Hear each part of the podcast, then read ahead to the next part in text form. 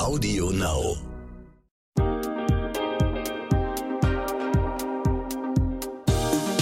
Hi und herzlich willkommen zur ersten Folge der dreiteiligen Immobilienfinanzierungsserie von What the Finance. Ich bin Anissa, Host dieses Podcasts eine Wohnung oder ein Haus kaufen? Wie geht es eigentlich? Worauf muss ich achten? Was kann ich mir wirklich leisten? Diesen Fragen widme ich mich in drei Folgen mit drei unterschiedlichen Interviewpartnerinnen, um möglichst viele verschiedene Perspektiven und Antworten zu bekommen. Los geht's in dieser ersten Folge mit einem Gespräch mit Dr. Annabel Oehlmann. Sie ist Vorständin der Verbraucherzentrale in Bremen und deshalb eine unabhängige Beraterin. Sie erklärt mir und uns, wie wir herausfinden, was wir uns eigentlich leisten können, welche Begriffe man unbedingt kennen müsste, welche Fragen man sich vor der Immobiliensuche unbedingt selbst beantworten sollte. Ich freue mich schon sehr auf das Gespräch. Aber gerne, moin. Was hat die Verbraucherzentrale mit Immobilien zu tun und wie kann sie mir dabei helfen? Ja, leider besitzen wir keine Immobilien. Da muss ich gleich sozusagen mal den Traum zerplatzen lassen an dieser Stelle. Aber die Verbraucherzentralen machen sehr viel mehr als Ernährung und Energieberatung. Dazu gehören auch die gesamten Finanzthemen und auch wirklich die Immobilienfinanzierung. Das heißt, die Frage, wie viel Haus kann ich mir überhaupt leisten? Kann ich mir überhaupt ein Haus leisten? Wenn ich denn weiß, wie viel ich mir leisten kann, wie vergleiche ich denn unterschiedliche Kreditangebote? Worauf muss ich achten? Worauf sollte ich Wert legen? All das sind typische Fragen. Bis nachher natürlich auch leider, man lässt sich scheiden, ein Partner stirbt, eine Vorfälligkeitsentschädigung wird fällig an der Stelle. All das erläutern wir gleich noch, was das heißt und wann das kommt. All das sind Fragen, die die Verbraucherzentrale vor Ort beantworten kann. Okay, alles klar. Wenn ich an Maklerbüros vorbeigehe in Hamburg und dort die Aushänge lese und mir denke, ach, wäre auch schon schön, vielleicht mal in was eigenem zu wohnen, dann sehe ich die Preise und denke mir, wer zur Hölle kann sich das heute eigentlich noch leisten? Ist das so? Sind Immobilien fast schon unerschwinglich geworden? Sie haben auf jeden Fall in den letzten Jahren happig zugelegt. Also wir hatten das schon vor ein paar Jahren, wo ich mal gedacht habe, das kann doch nicht noch höher gehen und es steigt und steigt und steigt. Das ist so, das liegt aber an der Niedrigzinsphase. Die Finanzierung einer Immobilie ist so billig wie nie. Wir haben Immobilienfinanzierungen, die einen Zinssatz haben von unter ja, 2%, also bei 1,5, 1,8, völlig unterschiedlich, je nach Monat und so. Mega billig. Und was ist, wenn ich etwas billig finanzieren kann? Die Sache wird teurer. Das ist ein ganz normales Gleichgewicht, was sozusagen hergestellt wird. Das heißt, erst wenn wirklich die Zinsen wieder steigen, werden wir bei den Immobilienpreisen wirklich auch Reduzierung sehen. Im Moment ist es natürlich auch so, dass viel Geld dort gebunkert wird, dass viele gar nicht das Haus für die eigene Nutzung kaufen, sondern auch die dritte, vierte und fünfte Immobilie, weil sie dort ihr Geld anlegen wollen. Mhm, okay, von dritter, vierter, fünfter Immobilie bin ich Reden ganz nicht, ne? weit ne? entfernt. Aber wenn ich jetzt an die Generation meiner Eltern oder Großeltern denke, die besitzen fast alle noch ein Haus. Kann das einfach sein, dass das so ein Generationsding ist und wir uns das gar nicht mehr leisten können und das sich in den nächsten Jahren vielleicht aber dann doch auch trotzdem wieder ändert? Beides. Also, einmal, es wird sich ändern. Und es wird sich je nach Region völlig unterschiedlich ändern. Irgendwo auf dem platten Land wird der Immobilienwert vermutlich eher nicht steigen, sondern irgendwann werde ich dort gebrauchte Immobilien überhaupt nicht mehr los. Eine geile Maisonette-Wohnung in Berlin City wird auch in den nächsten Jahren höchstwahrscheinlich an Wert gewinnen. Dazu kommt aber auf der anderen Seite, wer sind wir und wie leben wir heutzutage? Wir alle sind kurzfristiger in Jobs. Meine Großeltern haben auch noch 40 Jahre lang den gleichen Job gemacht. Mein Vater genauso, ne, hat noch 40-jähriges im Betrieb gefeiert. Kenne ich überhaupt nicht. Das ist bei mir rein statistisch jetzt schon unmöglich. Und ich habe keine Ahnung, ob ich hier bleibe, wie lange ich hier bleibe, ob das mein letzter Job ist. Ich mag mir noch gar nicht vorstellen, was ist bis zur Rente. Unsere gesamte Lebenssituation hat sich geändert. Wir sind viel flexibler. Ich lebe jetzt im lassen Sie mich überlegen, ich glaube fünften Bundesland seit meinem Schulabschluss. Und so geht's den meisten von uns. Wir ziehen schnell um und dann ist eine Immobilie auch sehr schnell ein Klotz am Bein. Wenn ich das Ding nämlich nicht komplett durchfinanziert habe und relativ schnell wieder loswerden muss, ich sag nur, wir kommen noch drauf, Vorfälligkeitsentschädigung, schweineteuer. Das heißt, es kommt ja auch wirklich immer drauf an, was passt. Wir alle haben häufig auch heutzutage Familien zu Hause, die eher keine Kinder haben. Beide arbeiten voll. Da ist auch die Frage, will man eine zweistöckige Immobilie mit großem Garten, der früher auch für Gemüseanbau dies und jenes genutzt worden ist, will man das wirklich haben? Wir sehen ja schon bei den Immobilien, wie die sich heutzutage entwickeln, eher so kleine Reihenhäuschen mit wenig dran. Aber hier ist ein großer Wandel wirklich auch bei uns Menschen zu sehen. Okay, das finde ich total spannend alles. Gibt es denn schlechte Momente in einer typischen Biografie heutzutage, um sich eine Immobilie zuzulegen? Ich sag mal so, die Immobilie ist die die Lebensentscheidung, die ich eigentlich treffe. Die höchste Investition. Wahrscheinlich nehme ich so ein großes Darlehen nie wieder auf. Ich sag mal so, außer der Lebenspartner, den ich heirate, dürfte mich nicht so teuer zu stehen kommen wie eine Immobilie. Das heißt, das Schlechteste, was man machen kann, ist aus Panik, frischer Verliebtheit, diese Chance jetzt oder nie wieder, Kurzschlussreaktion, eine Immobilie zu kaufen. Okay. Das, das kann echt teuer werden. Das ist der schlechteste Moment. Und gibt's dann auch einen besten Moment? Äh, aus meiner Sicht, den gibt es nicht. Es gibt einen gut überlegten Moment. Mhm. Man muss gucken, dass die Rahmenbedingungen wirklich passen. Und dann kann es super zu mir passen. Okay, dann arbeiten wir uns doch mal zusammen zu diesem gut überlegten Moment hin. Welche Fragen muss ich mir vorab beantwortet haben, wenn ich mir eine Immobilie kaufen möchte? ich muss meine gesamte Lebenssituation jetzt und in Zukunft auf den Prüfstand stellen. Wow. Und das ist keine leichte Aufgabe. Also, die eigentliche Frage, die ich mir stellen muss, nachdem ich sozusagen für mich ausgemacht habe, ich träume von einem alleinstehenden Haus irgendwo auf dem platten Land, ist ja immer die Frage, wie viel Haus kann ich mir überhaupt leisten? Reden wir überhaupt von einem Haus? Reden wir überhaupt von einer Wohnung? Oder reden wir von einem, keine Ahnung, besseren Campingwagen, den ich mir gerade mal leisten kann? Das heißt, auch hier muss ich völlig realistisch rangehen und erstmal planen, wie viel regelmäßiges monatliches Nettoeinkommen habe. Ich sage nur das Stichwort Haushaltsbuch. Hier sind wir wieder in unserem Podcast. Never Ending Story, auch hier essentielle Grundlage. Genau, und dazu hört euch unbedingt die erste Folge von diesem Podcast an. Da habe ich mit Claudia Münster, das ist die stellvertretende Chefredakteurin der Brigitte, besprochen, wie man ein Haushaltsbuch führt, warum man das führen muss und vor allem, warum man das auch immer mal wieder führen sollte, um einfach einen Überblick über seine aktuelle finanzielle Situation zu haben ja, würde ich direkt wieder einsteigen. Mhm. Wenn ich so weit bin, habe ich unterm Strich, was kann ich mir monatlich leisten? Soweit die Theorie. Dieses Geld kann ich aber nicht komplett in eine Immobilienfinanzierung reinstecken, weil eine Immobilie muss finanziert werden, aber eine Immobilie, eine künftige, hat auch Unterhaltskosten. Die kriegt nicht von alleine Strom, die ist nicht von ganz alleine warm. Auch dort brauche ich Wasser, Versicherung etc. etc. Grobe Faustregel 2,50 Euro pro Quadratmeter im Monat. Wow. Da kommt schon schnell Geld zusammen. Und eine Immobilie muss ein Werterhalt erreichen. Das heißt, ich muss auch dort zwei Prozent des Wertes der Bausubstanz, Klammer auf, das ist der Immobilienpreis minus Grundstückspreis, also mhm. das, was rein das Hauswert ist, muss ich jährlich zurücklegen, damit ich mir auch irgendwann das neue Dach, die neue Heizung leisten kann da zerplatzt mein großer Traum von meiner Eigentumswohnung. Nein, nein, nein. gut, wir müssen es einfach nur alles gut überlegen. Wenn ich mir einen Überblick über meine finanzielle Situation gemacht habe und halbwegs weiß, was ich mir leisten kann, wo recherchiere ich denn überhaupt am besten nach angebotenen Immobilien, die es in meiner Umgebung, dort, wo ich mal leben möchte und auch leben bleiben möchte, gibt? Internet, ganz klar. Heutzutage wirklich, es gibt gute Suchmaschinen, wo ich sehr gute Kriterien eingeben kann, was genau ich suche, wo genau ich suche, bis was ich mir was leisten kann. Es kann leider passieren, dass die Angebote dann sehr überschaubar werden, gerade wenn ich ein knappes Budget habe. Das ist aber so. Daneben natürlich auch die Zeitung. Viele inserieren immer noch in Zeitungen, sind selber nicht so digital unterwegs. Und am Ende reden, reden, reden.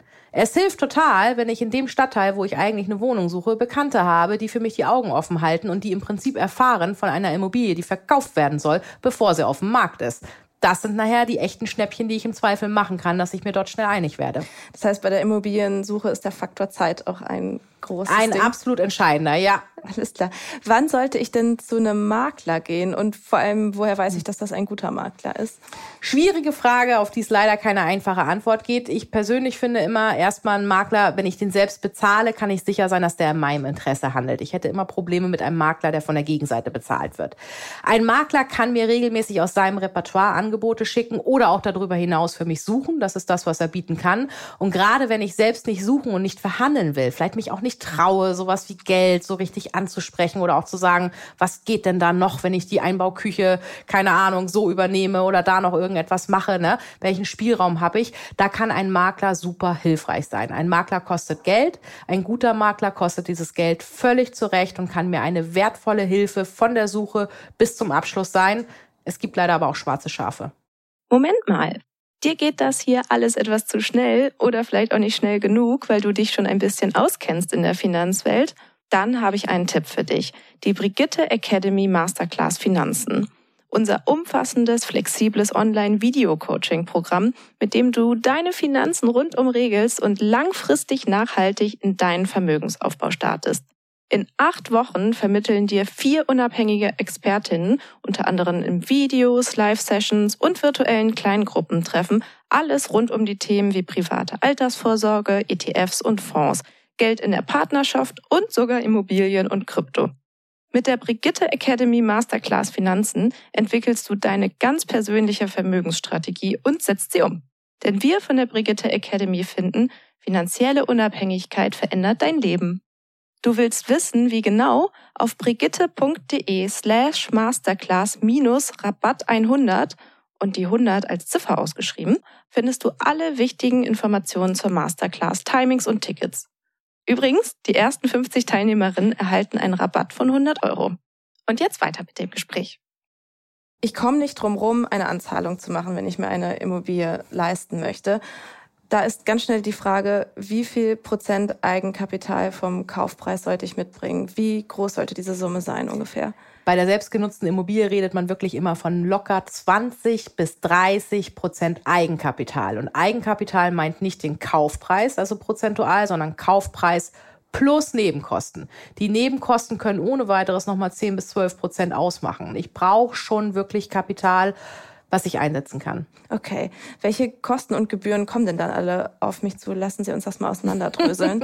ja, die sogenannten Nebenkosten. Das sind Grunderwerbsteuer, Maklerprovision, Notar- und Grundbuchkosten. Das sind alles die kleinen Extras, aber die kleinen Extras bei 10 bis 12 Prozent. Und wir sagen jetzt mal, können wir beide das rechnen? Einfaches Beispiel, wir nehmen 250.000 Euro, kostet mhm. die Immobilie. Da würde ich jetzt behaupten, 10 Prozent sind 25.000 Euro. Das ja. bitten wir nochmal im Dreisatz nachzurechnen, damit wir es im Zweifel streichen an dieser Stelle. Aber grobe Richtung, das ist viel Geld.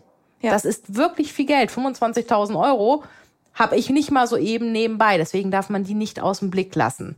Das heißt jetzt für mich, es wäre vielleicht auch ganz logisch, einfach mal so eine Beispielrechnung mit zum Beispiel so einem imaginären Preis zu machen. Wenn ich plane, 250.000 Euro auszugeben, dann rechne ich mir mal aus, was Notar, was Maklergebühren ja. sind so kriege ich ein grobes Gefühl, falls die Immobilie dann auch doch 50.000 Euro mehr kostet, habe ich die überhaupt noch drin. Und da kommen wir wieder zu der Frage, die wir am Anfang hatten, wie viel Haus kann ich mir leisten? Genau bei dieser Aufstellung muss ich mir all diese Fragen stellen. Ich muss rauskriegen, wie viel kann ich in dieses Haus stecken, wie viel kann ich in die Rate stecken, wie viel kostet mich das Haus aber nachher wirklich, kommen auch noch extra Kosten hinzu. Zum Beispiel meine Wohnung kann ich gar nicht so schnell kündigen die muss ich noch sechs Monate weiter bezahlen. Also ich habe meine Wohnungskosten plus schon die Kreditrate am Laufen für das Haus. All das muss sozusagen mit einkalkuliert werden. Das heißt schon für diese Frage, wie viel Haus kann ich mir leisten, brauche ich unabdingbar, glaube ich, unabhängige Beratung bei den Verbraucherzentralen beispielsweise. Weil das ist die kritische Frage, die ich eigentlich beantworten muss. Wenn die nicht steht, brauche ich überhaupt nicht losrennen, mir nichts raussuchen, keinen Makler beauftragen, dann kann alles andere hinfällig sein. Alles klar.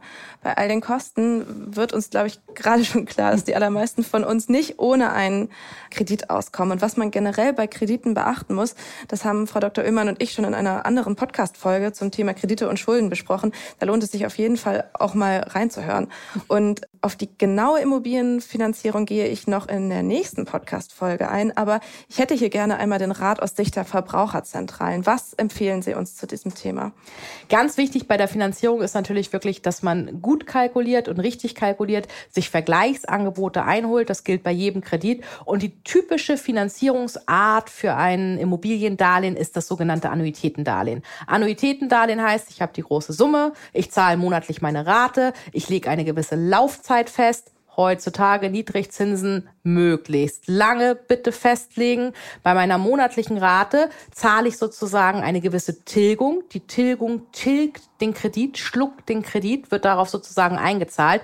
Die sollte aktuell bei mindestens zwei, eher drei Prozent liegen, damit ich auch wirklich meinen Kredit abbezahle. Mhm. Weil in der Regel sind wir ehrlich, wir brauchen so viel Darlehen, dass am Ende der Laufzeit ohne weiteres auch noch eine Restschuld da ist, also nicht alles erledigt ist und ich vielleicht eine zweite Finanzierung brauche. Viele finanzieren ihre Immobilie ja auch über 30 Jahre oder länger. Wichtig ist immer darauf zu achten, mit Rentenbeginn sollte ich mit der Finanzierung komplett durch sein, weil dann habe ich in der Regel weniger Geld und will ja genau mietfrei wohnen.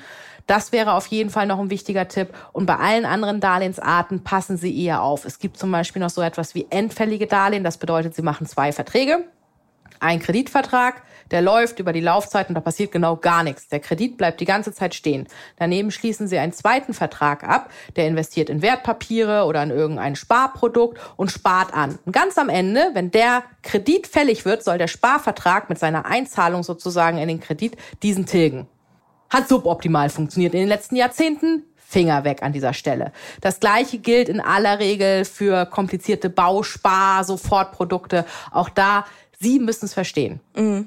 Und das bedeutet, in aller Regel für die meisten von uns nehmen Sie die einfachste Variante. Sie haben eine feste Laufzeit, Sie haben einen festen Zinssatz für diese Laufzeit, Sie haben eine feste Rate, Sie verstehen, was passiert und dann schaffen Sie sich im besten Fall noch über Sondertilgungsmöglichkeiten ein bisschen Flexibilität, dass wenn man ein bisschen Kohle übrig hat, man noch was reinschieben kann, dann ist es eigentlich schon vernünftig aufgestellt. Mhm. Wenn ich mir trotzdem erstmal einen Überblick über die Finanzierungsmöglichkeiten holen möchte, wo informiere ich mich denn da am besten? Wo würden Sie sagen, sollte ich überall mal vorbeischauen in einem Gespräch? Also das Wichtigste ist, dass ich im Prinzip, gerade wenn ich mir Finanzierungsangebote reinhole, diese auch wirklich miteinander vergleichen kann. Es hilft nichts, wenn ich eine zehnjährige Laufzeit mit der 15-jährigen Laufzeit vergleiche, sagt mir alles nichts.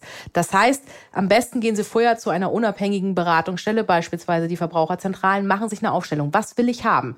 Welche Laufzeit, welche Tilgung, welche Kredithöhe. Mit den Eckdaten kann ich losgehen und mir vergleichbare Angebote einholen. Und auch die können Sie gerne wieder mit dem Profi in der Verbraucherzentrale besprechen, um dann die Nuancen rauszulesen. Wo ist der Unterschied? Warum ist das eine nach 25 Jahren oder nach 20 Jahren an dieser Stelle mit der Restschuld, der andere aber ganz woanders? Wo zahle ich mehr Gebühren? Wo sind die kleinen Unterschiede? Das macht am Ende bei so einer großen Summe häufig sehr viel aus. Das heißt, hier lohnt sich die unabhängige Beratung wirklich. Ich merke schon, bevor ich mich überhaupt mit den Immobilien an sich sich beschäftigen kann, muss ich eine Menge Vorarbeit machen, aber die ja, kostet mich am Ende wirklich eine Menge Nerven oder eben auch nicht. Welche Begriffe muss ich denn kennen, um mich mit Finanzierungsmöglichkeiten auseinanderzusetzen und die auch auseinanderhalten zu können? Können Sie uns das ein bisschen erklären? Ich würde zumindest mal auf die wichtigsten eingehen. Sehr gerne. Also, wir reden hier ja klassisch bei einer Immobilienfinanzierung von einem Darlehen. Darlehen haben wir schon mal auseinanderklabüstert, ist ein Kredit, aber eher ein langfristiger Kredit mit einer hohen Summe. Für dieses Darlehen muss ich Zinsen zahlen. Völlig typisch. Aber Zinsen ist ein ganz wichtiger Begriff und in Deutschland bei Immobilienfinanzierung ist EU-weit zum Beispiel völlig unterschiedlich, sind die festgeschrieben. Also ich lege am Anfang fest, ich möchte den Zinssatz haben, beziehungsweise sind wir realistisch, die Bank sagt, den Zinssatz gebe ich dir. Möchtest du den haben? Ja oder nein? Dann sage ich, eine Zinsbindungsfrist. Also soll dieser Zinssatz für 10 Jahre, für 15 Jahre oder für 20 Jahre festgelegt sein.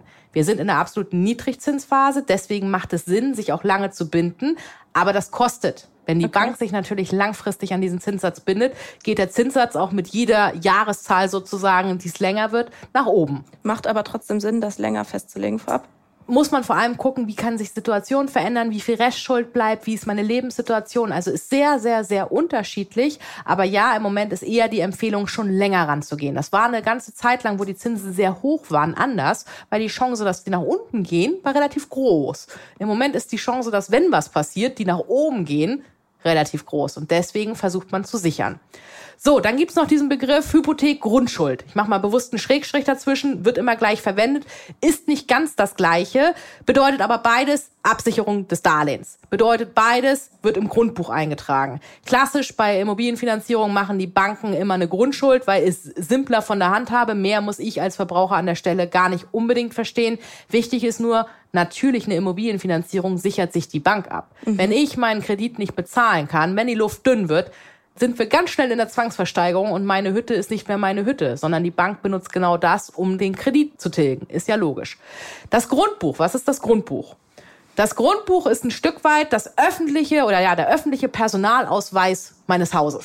Schön. Da steht genau drinne, dieses Haus hat von dann bis dann dem und dem gehört, da ist die und die Grundschuld drauf, da hat der und der zum Beispiel ein Vorkaufsrecht drauf. Das ist also wirklich ein Register, was öffentlich einsehbar ist. Natürlich nicht für jeden. Ich muss schon ein berechtigtes Interesse haben, aber als Kaufinteressent habe ich genau dieses. Ja, es hat öffentlichen Glauben. Das heißt, das gilt. Was okay. drinne steht, mhm. das gilt. Die Restschuld. Wie wir schon sagten, ein Kredit für eine Immobilie, sehr viel Geld. Dieses sehr viel Geld habe ich in aller Regel in 10, 15 Jahren, selbst wenn ich mich lange gebunden habe, nach 20 Jahren oft nicht getilgt. Das, was dann übrig bleibt, ist sozusagen die restliche Kreditsumme. Das nennt man die Restschuld. Und für diese Restschuld brauche ich eine sogenannte Anschlussfinanzierung. Mhm. Bei der Anschlussfinanzierung kann man wieder sehr viel falsch machen, weil natürlich die Bank, die mir die erste Finanzierung gemacht hat, bietet mir mal eben sowas an. Wenn ich das einfach unterschreibe, kann ich davon ausgehen, muss nicht das günstigste Angebot gewesen sein. Hier gilt das Gleiche wie bei der ersten Finanzierung. Rechtzeitig drum kümmern, Angebote einholen, vergleichen und bewusst einen Vertrag abschließen. So, wenn jetzt aber vorher was passiert, ich habe mich ja gebunden und sag, 15 Jahre läuft mein Kredit. Nach Jahr drei, Ehe bricht auseinander, Unglück, ne? Todesfall, irgendwie so etwas, man muss raus, dieses Haus muss verkauft werden.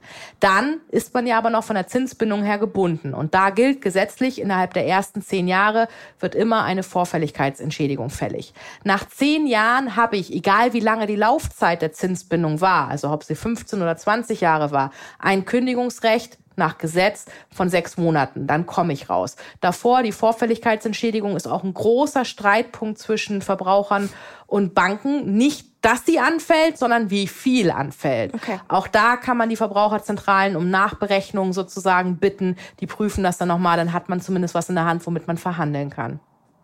Alles klar. Wir sprechen jetzt schon die ganze Zeit darüber, wie man diesen Kredit abzahlt. Mhm. Wie finde ich denn heraus, wie ich mir leisten kann? Die Grundsatzfrage, wie viel Haus kann ich mir leisten? Da wird auch die Frage geklärt, wie viel Tilgung kann ich mir leisten? Ja.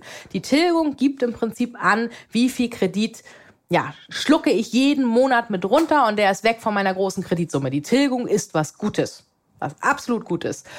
Man hat früher immer gesagt, zwei Prozent Tilgung. Also zwei Prozent der Kreditsumme sollte getilgt werden. Aktuell aufgrund der Niedrigzinsphase sagt man sogar eher drei Prozent. Aber das ist wirklich das, wo ich am Anfang einmal die vernünftige Aufstellung brauche, wo ich dann rauskriege, ich kann mir die Darlehenssumme leisten. Diese Darlehenssumme umfasst nicht nur den Kaufpreis, sondern auch die Kaufnebenkosten. Das bedeutet, bei einer so und so langen Laufzeit, ich muss so und so viel tilgen, um auch den Kredit abzuleisten, rauszukommen oder habe die und die Restschuld. Das muss ich wirklich einmal mit einem Zinsrechner, mit einem Baufinanzierungsrechner en Detail planen und das ist bei jedem verschieden. Bei der Tilgung kann man auch sagen, je mehr ich mir leisten kann, desto besser. Mhm, alles ja? klar. Es gibt dann ja noch eine Sondertilgungsoption für den Fall, dass ich mal mehr oder auch mal weniger Geld zur Verfügung habe? Nee, weniger nicht. Sondertilgung heißt immer, ich will außerhalb der Reihe mehr tilgen. Ah. Ist etwas, was heutzutage standardmäßig in den meisten Kreditverträgen drinne ist, dass ich sozusagen einmal jährlich oder alle halbe Jahr noch ein bisschen extra was reinbuttern kann. Ist immer ganz gut, weil am Anfang, wir haben ja brav ausgerechnet, wie viel Haus kann ich mir leisten. Da habe ich ja gesagt, wirklich nur das Nettoeinkommen. Keine Extras. Also keine Jahressonderzahlung, kein Urlaubsgeld, keine Prämie für der beste Mitarbeiter des Monats. All das haben wir außen vor gelassen. Es gibt aber Situationen im Leben, es gab dann doch eine ungeplante Gehaltserhöhung Erhöhung oder Extras. Ich habe am Jahresende 5000 Euro übrig und dann gucke ich, was sagt mein Kreditvertrag, wie viel Sondertilgung darf ich leisten und dann sollte man auch schon versuchen, immer Geld noch mit reinzubuttern, weil reduziert wieder die Kreditsumme. Mhm. Wie checkt denn mein Kreditgeber überhaupt, ob ich einen Kredit bekomme und im Zweifelsfall, wie kann ich das eigentlich selber vorher einmal mhm. überprüfen? Die sogenannte Schufa-Auskunft. Das ist hier wieder das A und O. Und das Wichtigste ist wirklich, bevor ich mir auch noch nur Gedanken mache, mich um Immobilienfinanzierung zu bewerben bei Banken, ich hole mir eine Schufa-Selbstauskunft. Die kostet nichts. Die kriege ich einmal im Jahr kostenlos. Verlinken wir wieder an dieser Stelle, dass ich direkt dorthin finde. Sollte jeder jährlich im Terminkalender irgendwo stehen haben oder meinetwegen auch alle anderthalb Jahre, aber regelmäßig einfordern, die Schufa-Selbstauskunft, weil weil wenn irgendwas dort nicht in Ordnung ist, kriege ich später keinen Kredit. Das kann berechtigt nicht in Ordnung sein.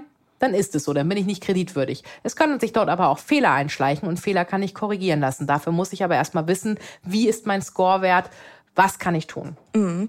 Wenn ich ungefähr weiß, wie viel Haus ich mir leisten kann, kann es ja auch immer noch sein, dass ich Preise für Immobilien entdecke, wo ich so denke, das ist einfach überhaupt nicht angebracht. Das ist total überteuert. Ich müsste mir das eigentlich total leisten können, hier in dieser Region meine Immobilie zu kaufen. Mhm. Wem kann ich eine Immobilienbewertung anfragen? Wer kann mir da weiterhelfen und sagen, ist das überteuert oder ist das nicht überteuert? Also ich würde mir hier immer ein Wertgutachten holen, was gibt es in unterschiedlichen Ausprägungen, Kurzfassungen, Langfassungen, aber da habe ich einen unabhängigen Sachverständigen, der einmal sagt, das ist das Grundstück wert, das ist die Immobilie wert, besonders kritisch ist zu sehen, das, das, jenes, weil was für eine Ahnung habe ich denn von Drainagen, Dächern, Heizung oder Gedöns, das ist alles wertmindernd, sind wir ehrlich, aber wenn das alles super da drin ist, dann sehe ich persönlich auch nicht, wenn ich keine Ahnung vom Fach habe, dass das Wert steigernd sein kann, dass die Immobilie doch mehr wert ist, als ich auf dem ersten Blick sehe. Das sind also wirklich Sachen, da sollte man sich professionelle Hilfe holen. Und wir reden bei einer Immobilienfinanzierung von einem sehr großen Betrag. Da ist ein Betrag von zwei oder 3.000 Euro für ein Wertgutachten, damit ich weiß, ist der Wert auch realistisch angesetzt. Oder ich zahle halt einen Mondpreis, möchte ihn aber zahlen, weil das ist mir die Immobilie wert. Auch das ist ja in Ordnung, aber dann kann ich es einschätzen. Okay. Wenn es dann tatsächlich zum Kauf kommt und ich kann mir meine Traumimmobilie endlich leisten. Worauf muss ich dabei achten? Was sind da noch Begriffe oder Wörter? Was sind Konten? Was muss mich da noch alles grob kennen? Also, die Situation ist, ich bin scharf auf diese Immobilie. Verkäufer und Käufer sind sich einig und wir sagen im Prinzip, wir wollen das machen, aber ich habe die Finanzierung noch nicht stehen. Dann ist das allererste erstmal eine Art Vorvertrag, eine Reservierungsvereinbarung. Also, dass wir beide einen Vertrag schließen und wir beide sagen, ja, ich möchte sie kaufen, sie sagen, ja, ich möchte sie verkaufen und beide sagen, wenn wir das nicht tun, zahlen wir eine Art Entschädigung den anderen. Das ist nichts anderes als eine Verbindlichkeit an der Stelle, damit ich sage, will ich wirklich. Mhm. So, Schritt eins. Schritt zwei ist dann die sogenannte Auflassungsvormerkung. Das ist etwas, was im Prinzip ja schon im Grundbuch eingetragen wird mhm. und damit steht da schon mal drinne, ich habe den Finger drauf. Okay. Meins an der Stelle. Dann braucht man in der Regel als nächstes eine Art Underkonto. Das ist nichts anderes als ein Treuhandkonto, damit man sicherstellen kann, Immobilie gegen Geld. Das heißt, das macht man bei einer Notar, Rechtsanwalt, Wirtschaftsprüfer und der bewacht das Geld und gibt es dann auch erst rüber, wenn geklärt ist. Im Grundbuch steht alles richtig drinne und ist alles richtig vereinbart. Das sind die klassischen Abläufe die einen ja sehr emotionalen Monat in aller Regel oder mhm. auch sechs Wochen ausmachen können, wo man wahrscheinlich auch so manche schlaflose Nacht hat. Wenn dann doch nicht alles ganz so nach Plan läuft, dann hat man seine Immobilienfinanzierungsangebote, merkt aber, da passt irgendetwas nicht oder das Geld ist nicht schnell genug auf dem Konto. Ich habe aber eine gewisse Frist bis wann ich das Geld zahlen muss. Also da sind auch noch sehr viel Emotionen drin. Mm, alles klar. Wenn ich das Haus oder die Wohnung jetzt doch finally besitzen sollte, kommen ja auch noch andere weitere Kosten auf mich zu. Das ist auch noch mal ein ganz großer eigener Themenkomplex, aber ich fände es gut, wenn wir da auch noch mal kurz drüber sprechen. Nicht, dass am Ende zur Stolperfalle wird. Was muss ich da noch bedenken? Haben wir alle schon geklärt. Wie viel Haus kann ich mir leisten? Genau dort muss ich das alles schon mit einplanen. Da muss ich von den Umzugskosten, die anfallen können, oder doppelte Zahlungen, Miete, läuft noch, Haus muss aber schon bezahlt werden, bis hin zu den Kaufnebenkosten oder künftige Unterhaltskosten, hatte ich vorhin auch schon gesagt, so ganz grobe Richtungen, Strom, Wassergebühren, Heizung, Versicherung, pauschal mit 2,50 Euro pro Quadratmeter ansetzen, damit man erstmal eine Größe hat. Das sind bei 100 Quadratmeter mal eben schon 250 Euro im Monat, die zusätzlich anfallen und der Werterhalt der Immobilie, dass ich auch dort wirklich jährlich was zurücklege. All das muss ich von Anfang an Bevor ich losrenne, nach Häusern gucke, bevor ich losrenne und mir Finanzierungsangebote einhole, muss ich für mich einmal aufgestellt und sinnvoll in Zusammenhang gebracht haben. Mhm. Viele von uns werden sich ihre Immobilie ja wahrscheinlich gar nicht alleine kaufen, sondern zusammen mit einem Partner oder einer Partnerin was machen die Fälle aus, wenn ich verheiratet bin oder eben auch nicht? Oder in dem Fall, wenn wir uns was trennen, wenn einer stirbt, ähm, was sollte man da vorab alles bedenken? Also, wenn ich nicht verheiratet bin, stehe ich deutlich schlechter da. Das muss ich vorher wissen. Da ist immer die Grundregel, wer im Grundbuch steht, ist Besitzer und Eigentümer und dem gehört das Ding. Das bedeutet, wenn mein Partner stirbt und ich kann sonst was in die Immobilie reingesteckt haben, nicht nur Liebe, sondern auch wirklich Geld, und ich stehe nicht im Grundbuch drinne, habe ich ein Problem dann geht die Immobilie nämlich an die Erben. Mhm. Das heißt, hier ist es immer ganz, ganz, ganz wichtig, auch wirklich schon beim Grundbuch, genauso aber auch bei der Finanzierung, wenn beide das Haus mit Eigenkapital unterfüttert haben, dass auch beide die Schulden unterschreiben, dass beide klar mit drinne sind. Ich würde hier auch immer einen Partnerschaftsvertrag, der alles regelt, wo man genau reinschreibt, das bringe ich mit rein, das bringst du mit rein, damit es klar geregelt ist, festschreiben, weil gerade natürlich im Todesfall, wenn denn die Erben kommen und es vielleicht Streit gibt, dann kann es sehr schnell sehr unangenehm werden. Bei der Trennung ist es häufig, dass die beiden Partner das auch vernünftig auseinanderkriegen, aber auch da nicht immer Friede, Freude, Eierkuchen. Wenn ich verheiratet bin, ist das Ganze vom Grundsatz her besser, aber auch hier gilt, dass ich als Frau wie als Mann in einer Partnerschaft immer darauf achten würde, oder auch in einer Ehe in diesem Falle, dass ich mit im Grundbuch stehe und dass wenn ich auch weiß, über was geht die Immobilienfinanzierung und wenn ich schon mit unterschreibe, sozusagen ich aber auch genauso im Grundbuch im Eigentum mit drinne stehe, dass man nicht nur eins von beiden hat. Ich würde da persönlich immer sehr scharf drauf gucken und drauf achten. So, was fällt mir noch ein? Ja, beim Tod, das Grundsatzthema, Testament, Erbschaftsvertrag. Ich weiß, alle hassen das Thema, hilft aber nichts. In dem Moment, wo man volljährig ist, sollte man regelmäßig ein Testament schreiben.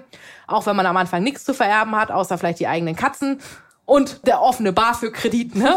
so etwas. Ganz egal. Immer wieder hinsetzen, immer wieder überlegen, was soll passieren, wenn ich sterbe. Ganz wichtig ist bei einer Immobilienfinanzierung, bei so einer großen Summe sollte man immer den Partner absichern. Das heißt, beide schließen eine Risikolebensversicherung über die Kreditsumme ab. Das heißt, wenn einer stirbt, ist die Situation schon schlimm genug, ja? Man hat alles Mögliche im Kopf und an den Hacken. Emotional ist es alles für die meisten wirklich traumatisch in der Situation. Da kann man es nicht gebrauchen, dass man innerhalb von drei Monaten im Zweifel auch noch das Haus verliert. Das heißt, eine Risikolebensversicherung, aber wirklich nur eine Risikolebensversicherung. Also, wenn ich tot bin, kriegt der andere Geld nichts anderes, keine kapitalbildende Versicherung, macht absolut Sinn an dieser Stelle. Okay, wunderbar. Zum Glück gibt es ja aber auch finanzielle Unterstützung, wenn wir uns ein Haus oder eine Wohnung kaufen möchten. Was kann ich da vom Staat zum Beispiel bekommen? Was steht mir zu? Eine ganze Palette. Und das sagt eigentlich schon, also ich fange mit dem an, was man sonst am Ende sagt. Sie brauchen unabhängige Beratung, weil absolut individuell und verschieden.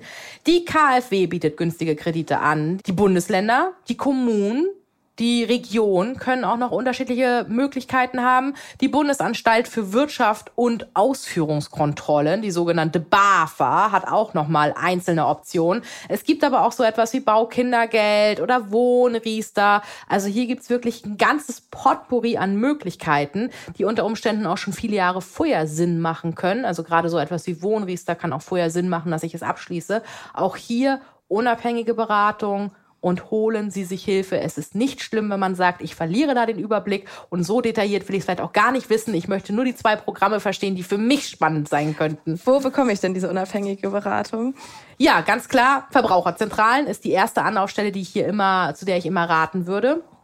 Daneben bieten aber natürlich auch viele Banken und Sparkassen gute Informationen. Man findet sehr viel im Internet. Und vom Grundsatz her würde ich immer Finanztest empfehlen. Das sind die blauen Testhefte von Finanztests. Immer ein guter Überblick über Finanzen, kommen monatlich raus. Man kann sich ja auch erstmal nur ein Special zum Thema Immobilienfinanzierung gönnen. Man muss sich ja nicht gleich komplett einlesen. Die Verbraucherzentralen haben auf verbraucherzentrale.de im Shop auch ganz viele tolle Ratgeber zum Thema Immobilienfinanzierung, Kauf eines gebrauchten Hauses, worauf muss ich achten, ne? oder bei Trennung, Erbe, all diese Fragen. Ja, und ansonsten kommen Sie in unsere Beratung. Liebe Frau Oehmann, ich danke Ihnen sehr für diesen ersten Überblick zu diesem doch sehr komplizierten, aber auch so wunderbar emotionalen Thema. Sehr gerne. Und wenn ihr noch Fragen oder Anmerkungen zu dieser Podcast-Folge habt, dann schreibt mir doch einfach eine Mail an academy.brigitte.de oder schreibt uns einfach direkt auf Instagram. Ich freue mich sehr von euch zu hören.